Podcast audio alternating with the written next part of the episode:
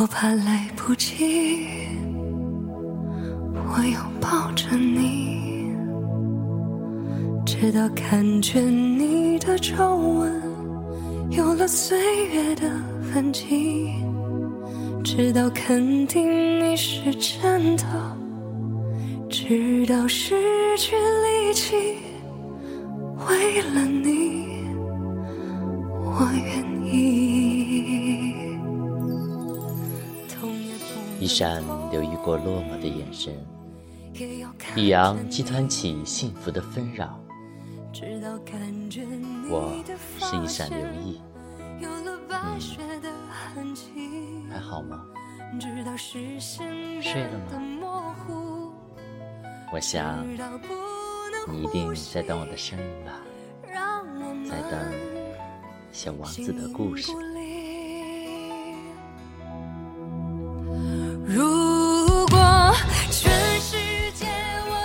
我们今天来到了第四个星球，第四个星球属于做生意的人，这个人特别忙。小王子到的时候，他连头都没有抬。你好啊，小王子说，你的香烟已经熄灭了。三加二等于五，五加七等于十二，十二加三等于十五。哎，你好啊。呃，十五加七等于二十二，十二加六等于二十八。我没空重新点的。二十六加五等于三十一啊，总共是五亿零一百六十二万两千七百三十一。五亿什么呀？云怎么还在？五亿零一百啊，我不知道，我有很多事情要做，我是个正经的人，没空说废话。二加五等于七。五亿零一百多万什么呀？小王子又问。他提出问题之后，总是非得到答案不可。做生意的人抬起了头。我在这个星球上生活了五十四年，中间只被打扰过三次。第一次是在二十二年前，当时天知道从哪里掉下来一只金龟子，它发出很响的噪声，害得我加法都出了四个错。第二次是在十一年前，当时我得了关节炎，我缺乏运动，我没有空到处走走。我很正经的做事第三次就是这次。呃，我刚才说到多少了？五亿零一百，五亿零一百多万什么？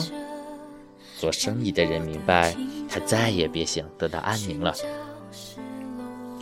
五亿零一百多万个人们，有时候能在天空中看到的小东西，苍蝇吗？不是，是会发光的小东西。蜜蜂？不是啦。那些小东西是金黄色的，让人发白日梦。但我是很正经的，我没有时间做白日梦。哦，那是星星啊！没错，就是星星。你要五亿多颗星星干什么？是五亿零一百六十二万两千七百三十一颗星星。我是个正经的人，我讲究准确。你要这些星星干什么呢？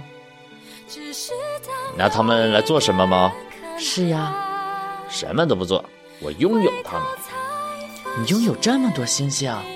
是的，但我已经见过一位国王，他，国王并不拥有，他们只是统治，这是非常不同的。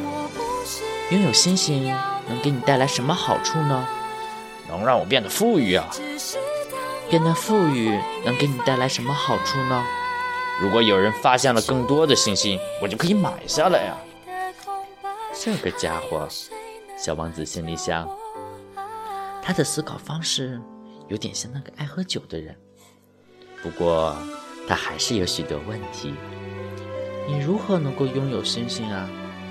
那你说他们属于谁啊？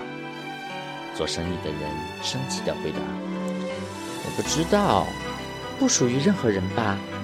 那么他们就属于我，因为是我最先想到的。这样也行啊。”当然，假如你发现一颗不属于任何人的钻石，那么它就归你所有；假如你发现一座不属于任何人的岛屿，那么它就归你所有；假如你最先想到一个创意并且注册了专利，那么它就归你所有。我拥有星星，那是在我之前没人想要到拥有它。那倒是，小王子说：“你怎么处理这些星星呢？”我管理它们啊。我把它们数了又数，数了再数。做生意的人说：“这件事很难，但我是个正经的人。”小王子还是不满意。如果我拥有围巾，我可以围在脖子上带走；如果我拥有花朵，我可以把花朵摘下来带走。但你不能把星星摘下来呀。是啊，但我可以把它们放到银行里啊。这意味着什么呢？这意味着我会把星星的编号写在纸上，然后我会把这张重要的纸放到抽屉里。就这样吗？就这样。这很好玩，小王子心里想，甚至有点诗意。但这可不是非常正经的事啊。关于什么是正经的事，小王子的看法和大人非常不同。哦，我再跟你说吧，我用一朵花，我每天给它浇水；我拥有三座火山，我每周为它们清扫。因为我连死火山也清扫了，谁知道什么时候会喷发呢？我对我拥有的火山和花朵来说是有用的，但你对星星来说完全没有用啊！做生意的人张开了嘴巴，却回答不出来。于是，小王子又离开了。大人真是非常古怪啊！他心里想。继续踏上了他的旅程。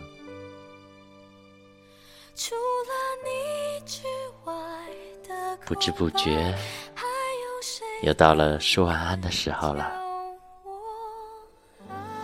晚安，做个好梦。